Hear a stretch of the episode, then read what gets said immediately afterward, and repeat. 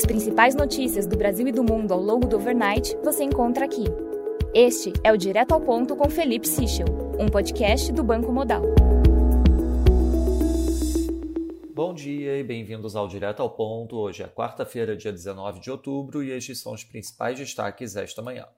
Começando pelo Brasil em relação às RP9, Rodrigo Pacheco disse ontem que é bem possível que o amadurecimento das discussões sobre orçamento secreto levem o legislativo a se concentrar apenas no uso das emendas individuais de bancadas estaduais e de comissões permanentes temáticas, em detrimento das emendas de relator.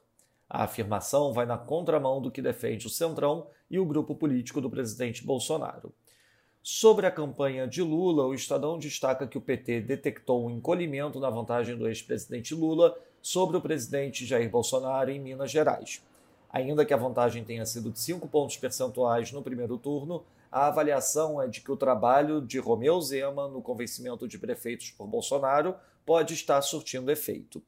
Petistas preparam um contra-ataque com Lula na sexta-feira em Teófilo Otoni Juiz de Fora.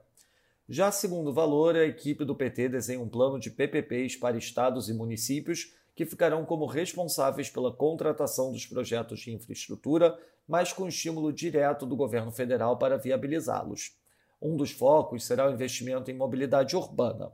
A ideia no PT é usar crédito do BNDES e garantias do Tesouro.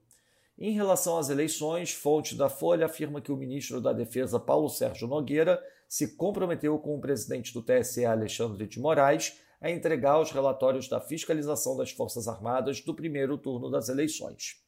Passando para o setor internacional, nos Estados Unidos, o Neil Cascari do Fed afirmou que sem progresso na inflação não há por que os juros não subirem acima de 4,5%. Segundo a Reuters, o governo pretende reestocar a SPR no nível de preços de 67 a 72 dólares por barril.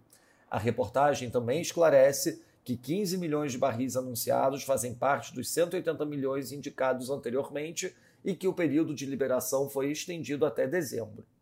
Na zona do euro, o CPI de setembro final teve variação de 9,9%, abaixo da leitura preliminar de 10%. Já o CPI Core teve variação de 4,8%, em linha com a leitura preliminar. No Reino Unido, o CPI de setembro variou 0,5% no mês, acima do esperado 0,4%. O CPI Core de setembro teve variação de 6,5% year over year, acima do esperado 6,4%. Na agenda do dia, destaque às 9h30 da manhã para a divulgação do CPI do Canadá, às 3 da tarde teremos a divulgação do Basebook do Fed e, durante o overnight, divulgação de dados do mercado de trabalho da Austrália. Nos mercados, o dólar index avança 0,31%, o peso mexicano opera praticamente flat, enquanto o ramo sul-africano desvaloriza 0,08%. No mercado de juros, o título americano de 2 anos abre 5 basis points, mesma magnitude do título de 10 anos. No mercado de juros europeu, o Schatz título alemão de 2 anos abre 10 basis points, enquanto o Bund título alemão de 10 anos abre 4 basis points.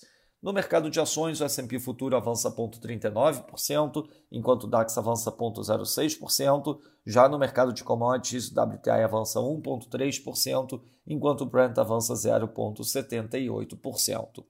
Essas foram as principais notícias do Overnight. Um bom dia a todos. Até o nosso próximo podcast direto ao ponto do Banco Modal amanhã.